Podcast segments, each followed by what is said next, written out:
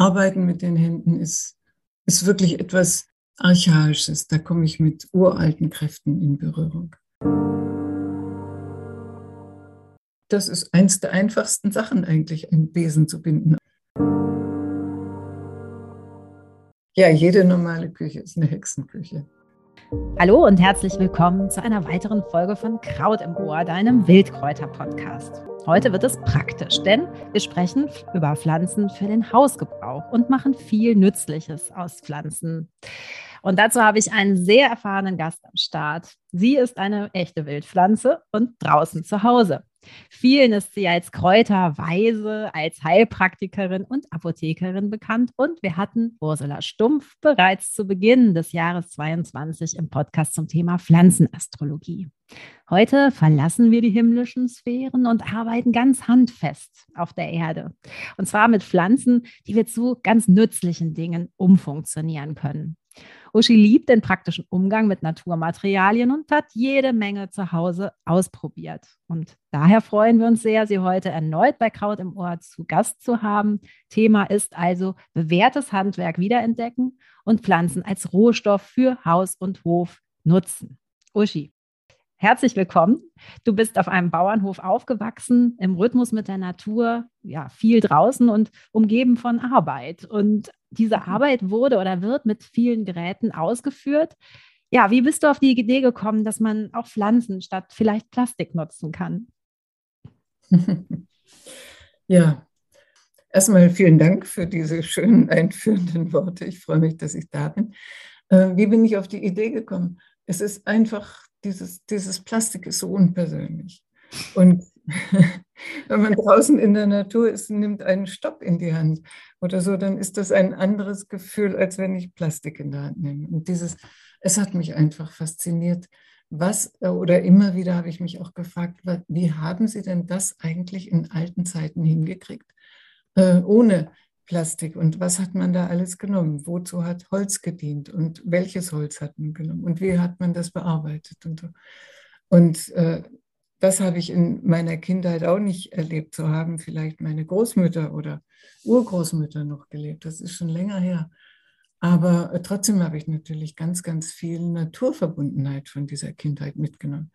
Ja, und immer wenn ich äh, mich mit Pflanzen als Rohstoff äh, beschäftige oder überhaupt mit Pflanzen beschäftige, dann komme ich wieder in diese Kraft, die, die in der Natur liegt und die ich auftanken kann dann. Also es ist nicht nur die Erinnerung an die Kindheit, sondern es ist wirklich eine ganz, ganz urtümliche Kraft, die uns da erreicht, erwischt, möchte ich fast sagen, anfühlt, so dass wir, ja, dass ich dann einfach geguckt habe, was, was kann ich dann alles machen? Es hat mich fasziniert, zum Beispiel zu hören über die Birke, mhm. dass aus der Birke alles benutzt wurde. Nicht nur die Blätter, die wir heute als ähm, Birkentee kennen, der unsere Nieren anregt und in Gang bringt, sondern wirklich alles von der Birke. Das Holz, der Stamm. Wir haben dann immer auch Jahreskreisfeste gefeiert und Feuer gemacht.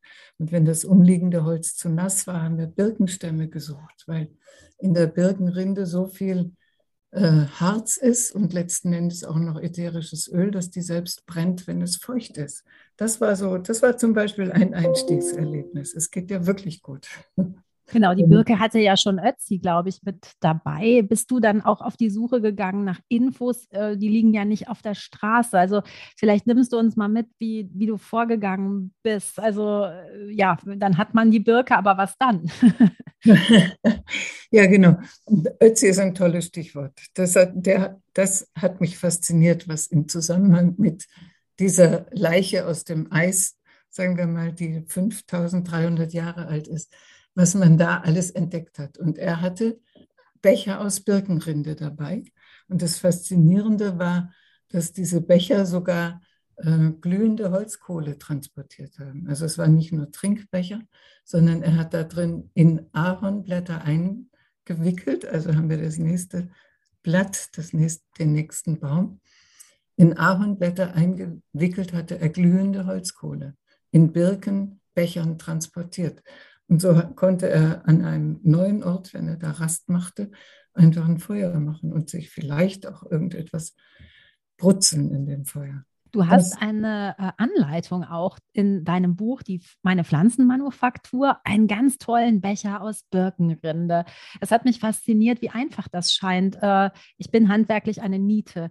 Magst du es trotzdem mal beschreiben, wie es gehen könnte?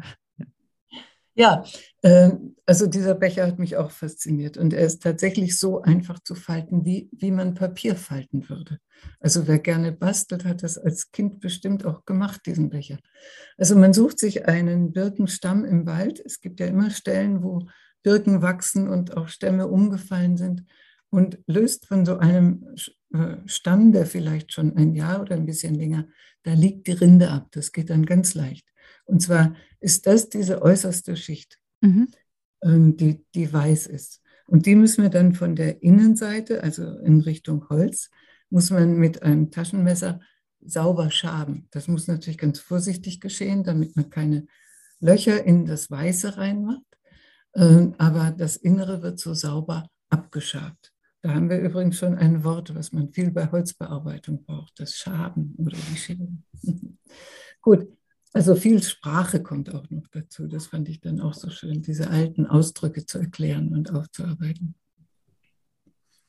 Und daraus, aus diesem Stück abgeschabter Birkenrinde, äh, schneiden wir uns ein quadratisches Stückchen, wie ein Papier, vielleicht mhm. 10 oder 15 oder 12 Zentimeter, ganz egal. Äh, also 15 Zentimeter ist eine gute Größe je größer es wird, umso schwieriger ist es mhm. natürlich, das abzuschaben. Und mit einem kleinen kann man anfangen. Also für den Anfang würden 10 Zentimeter reichen. Da ist äh, ein Quadrat, falten wir diagonal, dann wird daraus ein Dreieck. Und dieses Dreieck falten wir wieder, indem wir die, äh, die linke Ecke auf die Hälfte der Außenwand legen, mhm. also einen Knick kriegen. Und dann, das machen wir mit der rechten Ecke ganz genauso. Und dann haben wir schon äh, ein Gefäß, was zeigt, da unten äh, passt Flüssigkeit rein, ohne dass sie wegläuft. Und dann müssen wir noch die Spitzen, die sich oben ergeben, nach vorne und nach hinten mhm. äh, knicken und auch wieder den Knick so ein bisschen fixieren mit den Fingern. Und dann haben wir einen Becher. Und dann können wir zum Bach gehen und daraus trinken. Das klingt fantastisch. Und die Rinde reißt nicht? Die ist nicht porös? Nein, nein, nee, also deswegen vorsichtig, vorsichtig abschaben, keine Löcher reinmachen. Manchmal hat man Pech und man muss viel Rinde abschaben. Äh, und das ist abhängig davon, wie alt ist der Stamm, wie viel hm. Feuchtigkeit ist noch in der äußeren Rinde. Deswegen so ein bisschen gelagert ist ganz gut, weil dann geht die Rinde ab. Aber zu viel, dann wird sie löcherig. Also da nicht verzweifeln, sondern einfach immer wieder noch kleineres Stück nehmen und irgendwann geht es dann. Fantastisch. Wie kamst du denn an so eine Info? Also hast du das einfach ausprobiert oder äh, bist du auf die Suche nach archäologischen Quellen oder was auch immer gegangen? Ja, alles. Aber äh, wie kam ich auf die Idee? Ich weiß es nicht.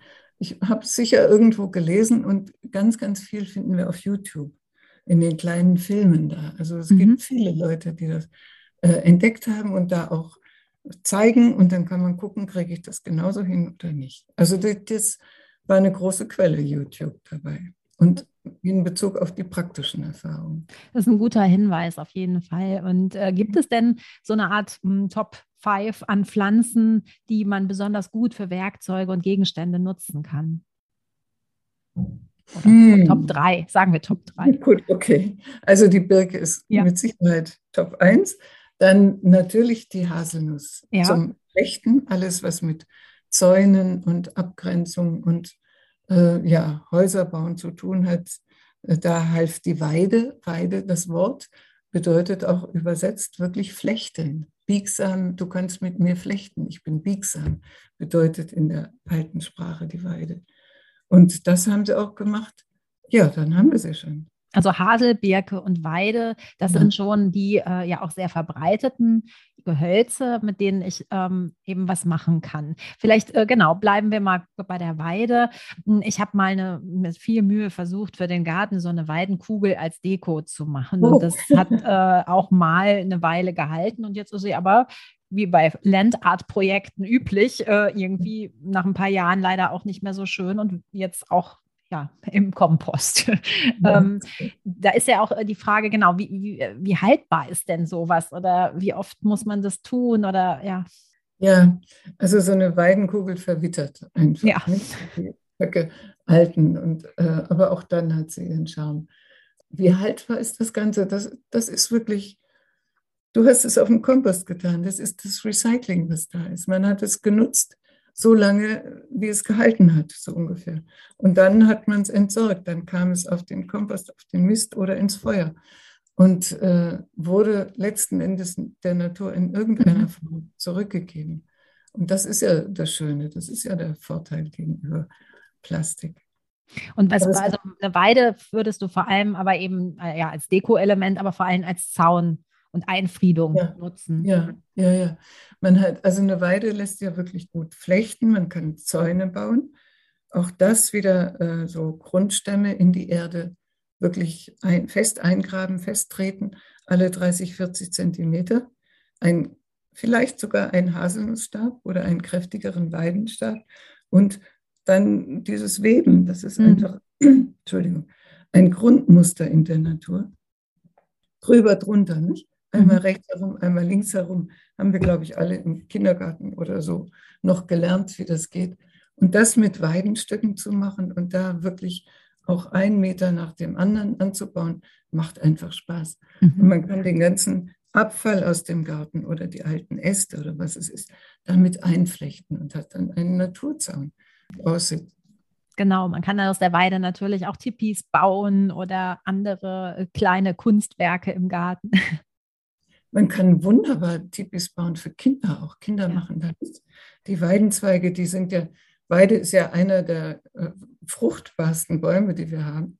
Und deswegen hat man sie auch mit den drei, drei Lebensaltern einer Frau verglichen, weil drei Stadien zu finden sind. Wir finden die junge, sehr biegsame Weide. Wir finden die prachtvolle Weide, die mitten im Leben in ihrer äh, ja, Schönheit dasteht. Und wir finden die weise Alte, wo die Weise dann äh, verwittert und ein bisschen hohl wird innen drin. Und es heißt auch, die Weide ist die Hüterin der Kräuterheilkunde. Also man hat ganz oft Frauen in Weiden verschwinden sehen mhm. und wusste dann, dass sie mit Pflanzenkunde äh, ja bereichert, sagen wir mal, irgendwann wieder herauskam. Also es sind natürlich geschehen Geschichten von Feen und Nymphen und sonstigen äh, guten Wesen da. Aber das spielt bei der Weide eigentlich immer mit. Du hast die Regenerationsfähigkeit da. Und aus diesem alten Holz, aus der weisen, weisen alten, kann sie neu wieder austreiben. Und das ist ja das Fantastische an der Weide.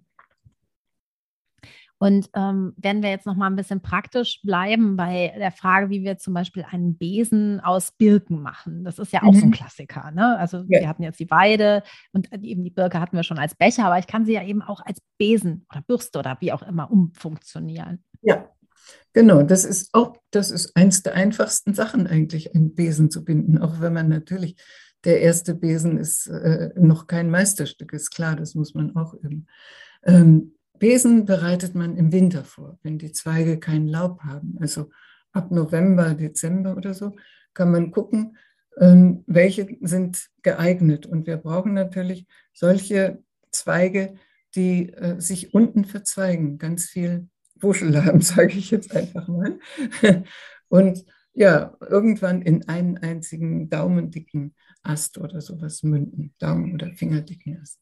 So, und davon äh, schneiden wir uns einen Haufen, ganz einfach, und äh, legen die so hin, dass wir all die einzelnen fingerdicken Teile aneinander legen und dass dieser Wuschel, die Verzweigung des, der Birkenzweige, alle in eine Richtung zeigen. So, dann können wir sie schon anfassen. Dann haben wir sie schon in der Hand und holen ein, eine Schnur, ein Seil, binden das drum, ziehen das so fest, wie es geht. Zweimal im Abstand von vielleicht wieder 10, 12, 15 Zentimeter. So wie das Holz es auch erfordert. Also einmal unten, einmal oben. Und dann haben wir das dünne Ende und man erkennt den Besen schon und das schruppige Ende, mit dem wir dann fegen. Und dann brauchen wir noch einen Besenstiel. Mhm. Und den macht man am besten wieder aus Haselnuss. mhm. weil die wachsen, die wachsen einfach am geradesten, diese Zweige. Und da schneidet man äh, oder sägt sich einen geeigneten Besenstiel raus, der natürlich so glatt sein sollte wie möglich.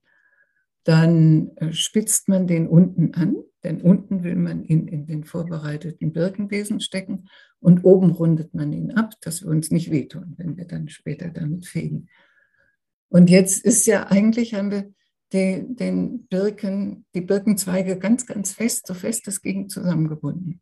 Und jetzt kommt trotzdem noch dieser Haselnusszweig da rein, dieser Haselnussast, so dass es tatsächlich ein ganz, und damit kann man ein paar Tage warten, vielleicht ist es dann schon wieder leicht locker geworden, aber wenn wir den da reinstecken, dann machen wir das umso fester. Die Birken, die einzelnen Birkenzweige sind umso fester durch den Haselnussstiel, den wir da reingerammt äh, haben, sage ich jetzt mal. Und dann kann man einen Probefeger machen. Großartig, ja, also ein echter Feger, würde ich sagen. Und äh, damit können wir vielleicht auch auf den Blocksberg fahr, äh, fliegen.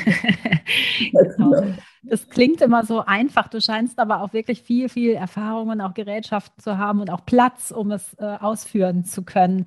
Ähm, ja, als Einsteigerin, ja, wie würde ich denn meine Hexenküche sozusagen ausstatten? Ja, jede normale Küche ist eine Hexenküche.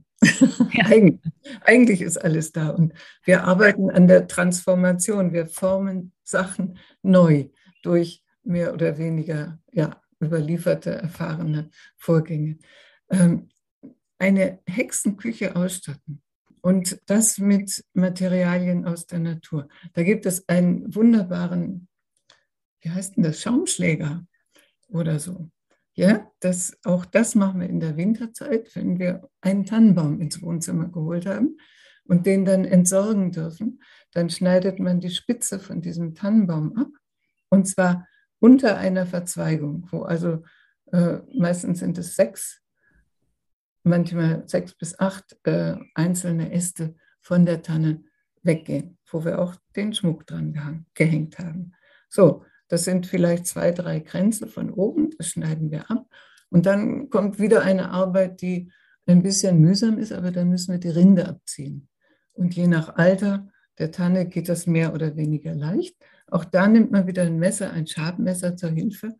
Und äh, die ganzen Nadeln, die da auch drin stecken, auch an dem zentralen Ast noch, die müssen alle verschwinden. So, den schaben wir so lange ab, bis wir wirklich ein weißes Holz vorliegen haben.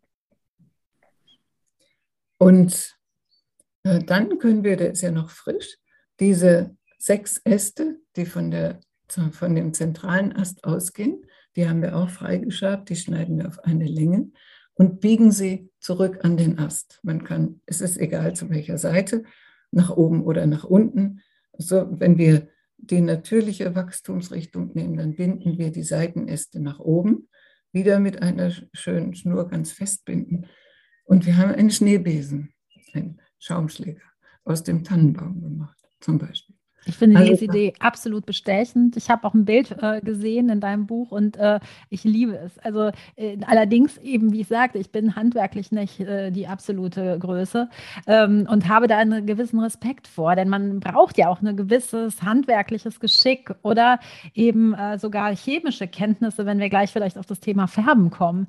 Ähm, also so ganz trivial ist es ja nicht. Nein, aber du brauchst kein, du brauchst kein handwerkliches Geschick. Die okay. Freude, das auszuprobieren, das reicht. Und das Material führt, führt dich, führt deine Hände. Nicht? Es geht in der einen Richtung, in der anderen geht es nicht. Also vergisst du alle Vorschriften, machst es dann so, wie, wie es äh, dir gerade kommt. Und das wird klappen. Also es muss nicht, es gibt ja hinterher keinen Schönheitspreis. Es muss ja nur funktionieren. Toll, und das sind fantastische Ideen, äh, die du ja. da hast, äh, wo wir eben beim Thema Schnur waren. Ähm, Schnüre und Fasern sind ja auch ein großes Thema. Ich war zum Beispiel baff erstaunt, wie man an Bast kommt. Ich habe mich mit dem Blumenladen das eigentlich nie äh, gefragt, was das ist. Aber ja. Äh, lüftest du für uns das Geheimnis, was Bast ist? ja, schön. Äh, am meisten oder am ersten haben unsere Vorfahren das, glaube ich, aus der Linde gemacht. Ja. Lindenbast. Daher kommt ja auch das Wort basteln, nicht? Weil man dann mit diesem Bast gearbeitet hat. Also da nimmt man Zweige, das war wirklich eine, eine ganze, ein ganzer Berufszweig damals, relativ viele zwei bis drei Jahre alte Zweige von der Linde und legt sie einfach ins Wasser. In, entweder in einen Bach oder in einen Teich oder manchmal hat man es auch in die taunasse Wiese gelegt, ähm, damit sie quellen können. Und der Vorgang, ähm, da sind dann ja so viele Bakterien drauf, dass durch die Feuchtigkeit es anfängt wie zu gären in mhm. diesen Nisten. Und dadurch löst sich die äußere Rinde von dem inneren Holz und zwischendrin ist die Bastschicht. Die hat jeder auch schon mal gemerkt, wenn man versucht, einen Lindenast so abzubrechen und das gelingt nicht gleich, dann sieht man die Fasern. Das sind die Bastfasern, die da auch äh, uns manchmal helfen, die Rinde abzuziehen oder sowas. Aber man will ja so wenig Arbeit haben wie möglich, also hat man das ins Nasse gelegt, dass diese Gärung stattfinden konnte. Rotte heißt sie übrigens, Tauröste oder Rotte.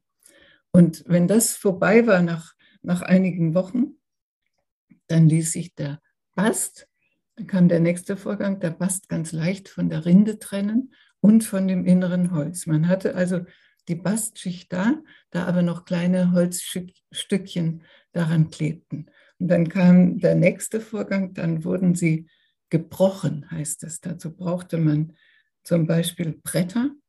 Gebrochen heißt nein, zunächst einmal äh, hat man dann diese Bündelbast genommen und auf den Tisch, Tisch geschlagen, also mit einer großen ausholenden Bewegung. Der Arm wurde ganz gestreckt, machte eine Runde. Dann hatte man richtig Schwung von oben und hat auf einen Tisch oder einen Balken oder auch auf die Erde geschlagen, sodass möglichst viel von noch vorhandenen Holzstückchen rausflogen. Das nannte man das Schwingen. Und dann kommt das Hecheln. Dann wird der Bass durchgehechelt. Auch das ist in unserer Sprache geblieben.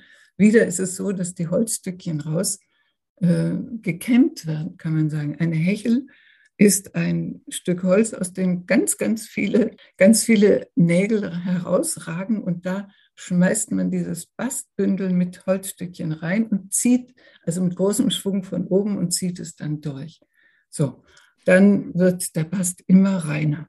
Ja, du hast uns jetzt äh, gezeigt, wie oder erklärt, wie man Bast macht. Ähnlich ist es ja auch bei anderen Fasern, also zum Beispiel, glaube ich, bei Flachs auch. Also dieses, äh, dieses mhm. Schälen, dieses Rotten, dieses mhm. Hecheln, das ist, glaube ich, bei vielen Fasern so, oder? Ja, ja das ist äh, eine Grundvoraussetzung, einfach um den Bast von dem Rest des Zweiges zu trennen, also von der Rinde und von dem inneren Holz. Und das ist bei Flachs im Prinzip genauso, nur dass das Holz nicht so stabil ist. Mhm. Oder bei der Brennnessel ist es ganz genauso. Ja, und das ist genau sehr, sehr mühselig auch, glaube ich, aus äh, der Pflanze da tatsächlich diese, diese Fasern zu gewinnen. Aber das hat man natürlich auch gemacht. Ja, das hat man auch gemacht, weil das äh, das war die Grundlage für die Bekleidung mhm. letzten mhm. Endes, nicht? Denn wenn man das so bearbeitet hat, wenn man Brennnessel oder Flachs ist ganz lange bearbeitet, dann hast du ja schöne Fasern. Wenn sie jetzt durchgehechelt sind, sage ich jetzt mal, ähm, äh, und zu feinen Fäden geworden sind, dann kann man anfangen damit zu spinnen und zu weben und Kleidungsstücke zu machen, die natürlich längst nicht so fein waren wie unsere heute. Das waren ganz grobe und sicher auch kratzige Stoffe. Aber das regt ja auch den Hautstoffwechsel, hält gesund. So. Das heißt, wir haben jetzt also mit Holz gearbeitet, wir haben mit Fasern äh, gearbeitet. Ähm, gibt es äh, was, was du am liebsten machst oder entscheidest du das spontan? Das, was ich gerade tue, mache ich am liebsten, äh, im Idealfall. Weil, was ich sehr, sehr gerne mache und mich immer wieder versucht, ist tatsächlich eine Schnur aus Brennnessel zu machen. Mhm. Das ist, ähm, ja, das ist wie so eine Einführung in dieses ganze Gebiet. Was hat man früher mit Pflanzen gemacht? Und man probiert das aus und äh, ich kriege dann immer Respekt vor dem, was die früher geleistet haben und freue mich, wie bequem wir das heute haben, dass wir mit Einkaufen letzten Endes alles erledigen können. Aber das sind so Gedanken, die einem kommen, wenn man eine Brennnesselschnur macht, weil das ist auch durchaus äh, eine Tätigkeit, mit der man abschalten kann mhm. aus der Hektik des Alltags heraus zur Brennnessel. Und dann bist du natürlich mit der Brennnesselkraft in Berührung. Ähm, es brennt längst nicht mehr. Also der Anfang ist, man schneidet Brennnessel kurz über dem Boden ab. Je länger das ist, ein Meter oder 1,50, umso besser. Und dann fassen wir die oben an. Wir fassen sie unten an, wo wir sie abgeschnitten haben und äh, streifen mit der anderen. Wenn man fest zupackt, brennt sie nicht, aber wer Angst hat, kann natürlich Handschuhe anziehen oder ein Tuch dazwischen legen. Streifst die Blätter von oben nach unten ab. Das hat den Vorteil, es ist zwar die Wuchsrichtung, aber es hat den Vorteil, dass wir oben das dünnere Teil gleich mit abreißen, das nicht mehr so gut halten wird. Und dann haben wir einen Brennnesselstrang, den macht man irgendwie platt. Man kann ihn äh, auf einen Stein legen, Fuß draufsetzen mhm. und, und durchziehen. Oder aber man kann ein Messer nehmen und kann den halbieren. Und dann beginnt da das Gleiche. Dann müssen wir wieder die äußere Faser, das ist jetzt nicht der Bast, sondern es ist die äußere Faser, die die Pflanze so gerade hochwachsen lässt und wo letzten Endes Wasser und Mineralstoffe transportiert werden. Und innen drin hat auch die Brennnessel ein kleines bisschen Holz. Brennnesselholz sozusagen. Und das muss man wieder rausschaben, so dass nur die Faser übrig bleibt. Und da auch wieder von dem dicken Ende zum dünnen Ende. Und was übrig bleibt, ist diese Faser, die schon einigermaßen stabil ist. Die kann man schon ziehen. Aber damit sie stabiler wird, dreht man sie zwirbelt sie. Mhm. Sie bekommt den Drill sozusagen. Mhm. Und deshalb hat, kennt eigentlich jeder, der mal auch eine Kordel gemacht hat. Ah, jede zumindest, nicht jeder. Aber doch, alle haben Kordeln gemacht im Kindergarten. Und dann dreht man sie. Das ist eine ganz bestimmte Technik. Da drehst du, teilst den Strang, Brennnesselschnüre, die Fasern, die du hast, in zwei Teile und drehst ein zwischen Daumen und Zeigefinger mit einer Drehung von dir weg. Und wenn da alles aufgedreht ist, sozusagen, äh, hältst du den mit, den mit den Fingern der anderen Hand fest und nimmst den vorderen, äh, mhm. ja, das vordere Faserbündel, was da liegt.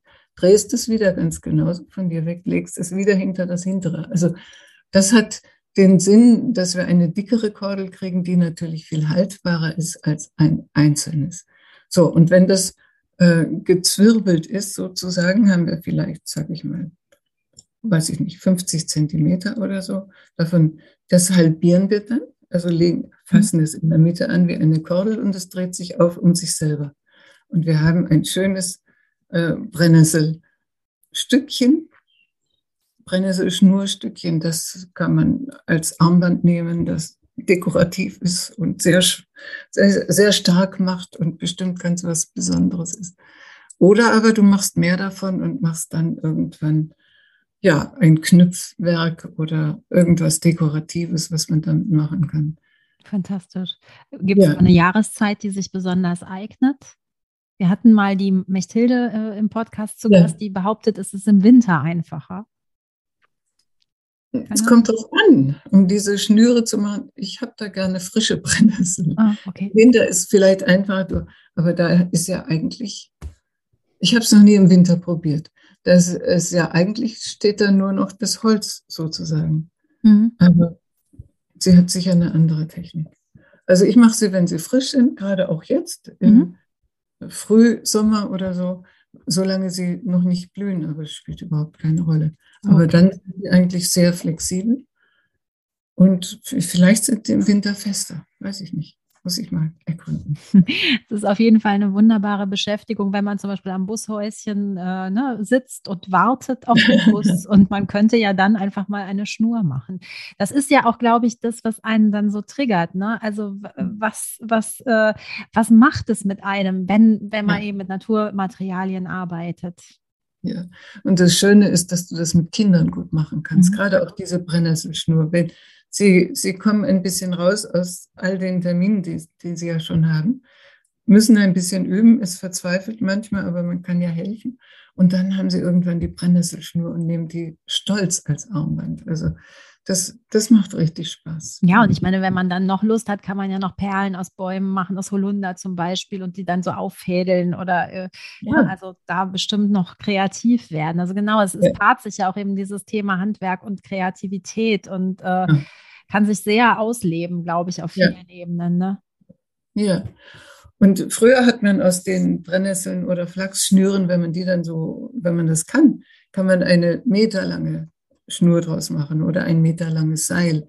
Und was ich auch ganz wieder von der Sprache her interessant finde, diese Seile, die aus Brennnessel oder Flachs sind zum Beispiel oder Lein, was das gleiche ist, die heißen auf Plattdeutsch Reb. Mhm. Und es gab eine eigene Berufsgruppe, ähm, die Seile hergestellt hat. Und die hießen Repa.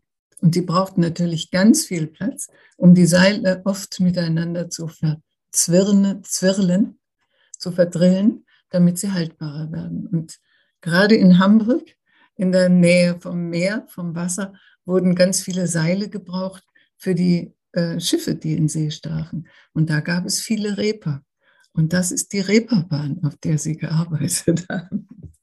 Ja, die hat ja heute ihr Gesicht, glaube ich, ziemlich gewandelt, aber genau, das ist das. Ja, ja, das hat sich irgendwie ja. geändert. Aber im Ursprung war die, war die Reeperbahn ein langes Stück, meistens an der Stadtmauer gelegen, wo die Reeper ihre Arbeit taten und Seile gebaut haben. Also was mich so fasziniert ist, dass wir ja das ganze Tableau eines Hofes, ob das jetzt Körbe sind, ob das Säcke sind, ja. ob das Seile sind, ob das Gefäße sind oder äh, Besen, dass wir das alles wirklich aus Naturmaterialien herstellen können. Ne? Ja, ja. Also das ist ja nichts, was nicht geht, oder? Nee, äh, es geht alles. Und ich denke, der menschliche Geist ist so erfinderisch geworden, dass er, wenn er danach geht, äh, was bietet das Material mir an, wie es heute Künstlerinnen tun, oder? Was bietet das Material mir an? Was kann ich daraus machen? Dann sind die auf die tollsten Ideen gekommen. Die haben zum Beispiel auch gekocht, also das ist, jetzt wir gerade in der Steinzeit, aber sie haben zum Beispiel eine Erzgrube äh, ausgegraben, ausgekleidet mit Leder, das Leder oben festgesteckt. Leder machen ist ja auch eine Kunst, das Gerben brauchen wir auch Pflanzen dazu festgesteckt, dann haben sie äh, Wasser da reingefüllt und um das Wasser zum Kochen zu bringen, also zum Beispiel eine Suppe zu machen oder so, haben sie glühend heiße Steine da reingelegt. Saubere Steine, gewaschen natürlich und im Feuer erhitzt und die dann in diese Grube mit Leder ausgekleidet und Wasser rein äh, gelegt. So haben sie das Wasser erhitzt und sich eine Suppe gekocht oder natürlich einen Eintopf. Vielleicht kommt der Ausdruck auch daher. Und später dann ja, ja, haben sie Schalen und Gefäße eben auch aus Birkenholz gemacht und gebraucht. Löffel aus Birkenholz gemacht, Rührgeräte gemacht da. Dächer sogar gedeckt. Also mit Birke konnten wir alles machen. Dächer damit gedeckt, Schuhe gemacht. Auch da sind wir wieder ähm, ja fast bei Ötzi, der auch dessen Schuhe auch mit Birkenrinde ähm, ausgekleidet waren. Ausgekleidet waren sie mit Heu.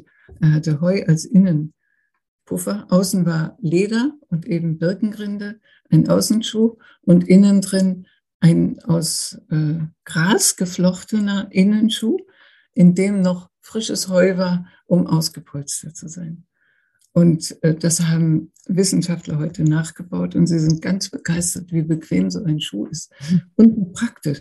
Wenn man nämlich auf der Wanderung durch einen Bach gehen muss, dann wird der Schuh natürlich ganz nass, aber er wird auch ganz schnell wieder trocken, weil die Drainage so toll war, dass durch das Heu und das Gras äh, das Wasser gleich wieder ablief. Ja, sozusagen eine, heute machen wir chemische Membranen für solche Techniken, aber ja. genau, das äh, geht eben alles auch schon anders. Ähm, das ja. ist wirklich faszinierend, was, was wir alles eigentlich herstellen können aus einem sozusagen äh, Baumarkt Natur, ähm, der uns all das liefert, ne? oder auch eine Drogerie ersetzt. Und ich finde das so faszinierend, was, was du auch beschreibst und wie du da vorgegangen bist. Und äh, ja. Und gerade ist mir noch eingefallen, die Schnürsenkel von den Ötzi-Schuhen, die waren aus Lindenbast. Toll. Jetzt haben wir ja wirklich eine, eine, wunderbare äh, Bandbreite von Gehölzen und Fasern, die wir mal näher in Augenschein nehmen, nicht nur aufgrund ihrer Heilwirkung, die sie ja auch alle haben, sondern aufgrund ihrer praktischen Art und Weise. Und wir laden euch jetzt alle her ganz herzlich ein, da handwerklicher mal aktiver zu werden und wie Uschi sagt, einfach mal auszuprobieren. Ähm, hast du zum Schluss noch eine, eine Frage, äh, einen Satz, den ich dich gerne bitte zu vervollständigen? Arbeiten mit den Händen ist für mich wie? Wie Brotbacken fällt mir ein. Das ist auch so was Archaisches. Kneten mit den Händen, dieses, was weiß ich, was man da alles einkneten kann, aus sich rauskneten kann, in das Brot Gutes hineinbacken kann. Ähm, ja, arbeiten mit den Händen ist, ist wirklich etwas Archaisches. Da komme ich mit uralten Kräften in Berührung. Und gerade wenn es dann so ein Pflanzenmaterial ist, ja. Und ähm, wenn du einen Farn siehst, was machst du dann? Hm, freue ich mich. freue ich mich, dass er so schön ist. Das ist das Erste. Ähm, du spielst jetzt darauf an, dass man auch mit Farn Körbe machen kann. Ja. Das mache ich auch sehr, sehr gerne. Das ist wunderbar. Man kann übrigens aus allem Körbe flechten. Äh, egal was es ist, auch aus Lavendel zum Beispiel oder so. Das ist eine ganz bestimmte Technik. Da nimmt man frische Farnwedel, kann sie zwei, drei Tage ähm, antrocknen lassen, dass, dass der Korb nachher nicht zu locker wird und nimmt ein paar davon, versucht einen Knoten reinzumachen. Unten in die Stängel, wo ich sie abgeschnitten habe. Versuche ich einen Knoten reinzumachen. Das ist nicht so ganz einfach. Und da brauche ich ein Werkzeug, vielleicht wieder eine Zange, äh, mit der ich das, den Farnstängel platt drücken kann, dass er sich leichter zu einem Knoten formen lässt. Oder aber wieder das mit dem Fuß auf einen Stein treten. Aber bei dem ist es besser, gründlicher mit, mit einer Zange. Und wenn dann dieses Ende weich genug ist, mache ich einen Knoten rein. Und dann brauche ich noch eine Sattlernadel, heißt die, eine große, 10 cm lange Nadel, die vorne eine abgeplattete Spitze hat und sich so besser den Weg durch das äh, Flechtmaterial bahnen kann. So, und eine Schnur natürlich. Und mit dieser, mit dieser Schnur binde ich als erstes den Knoten fest, dass er richtig hält. Und dann fädel ich den Faden ein in die Sattlernadel und mit fünf Stichen um den ersten Knoten mache ich die erste Runde des Farnes. Das wird der Boden nachher. Mhm. Ja, und wenn diese Basis gelegt ist, ist der Rest, wird immer einfacher mit jeder Runde. Also man formt sich quasi mit den Händen aus dem Farnkraut einen Strang, biegt ihn und näht ihn fest mit Stichen, die wir auch, was weiß ich, die ganz ursprünglich sind, mit ganz einfachen Stichen. auch das ist eine Herausforderung, finde ich, äh, die Geduld zu haben, das richtig hinzukriegen. Aber es duftet die ganze Zeit so schön. Das darf man nicht vergessen. Du sitzt in dem Farnduft und der ist sehr belebend. Und der ist sehr, auch da, auch da sitzen archaische Kräfte drin. Alte, uralte Wurzelkräfte sind da drin. Und die legen wir in eine dekorative Runde und nähen sie fest. Und irgendwann ist der Boden groß genug, dann kommt ein 90-Grad-Winkel hinein und die nächste Runde wird nach oben geleitet. Die halten sich. Ich habe meine ersten Farnkörbe sind jetzt ein bisschen wackelig, weil sie durchgetrocknet sind aber die sind sechs, sieben, mhm. acht Jahre alt, so ungefähr. Fantastisch. Also wenn, wenn man das sich eben nochmal alles vor Augen führen möchte, dann äh, sei auf jeden Fall empfohlen das Buch Meine Pflanzenmanufaktur von dir. Mhm. Haben wir sonst noch Ideen, äh, wo die Menschen dich finden können oder wo sie Tipps finden können? Mhm. Sie können mir gerne eine Mail schreiben. Das ist, glaube ich, das Einfachste. Ansonsten habe ich natürlich auch eine Homepage mhm. wo ganz viel drauf steht, www.kräuterweisheiten.de, ein Wort. Und ja, das ist es eigentlich. Wunderbar. Dann bedanken wir uns für heute für diese sehr praxisnahen Einblicke in die Welt der Wildpflanzen und sind mal gespannt, was daraus wird. Ja, ich danke auch und ich wünsche ganz viel Freude bei diesem Tun, denn da sind so viele Schätze vergraben mit denen wir eigentlich ein, tja, äh, eine Ferienauszeit nehmen können. Äh, kostenlose Ferien und Abschalten von allem, was draußen so ist. Da, dabei helfen uns die Pflanzen auf diese Art. Toll, danke. Ich danke auch.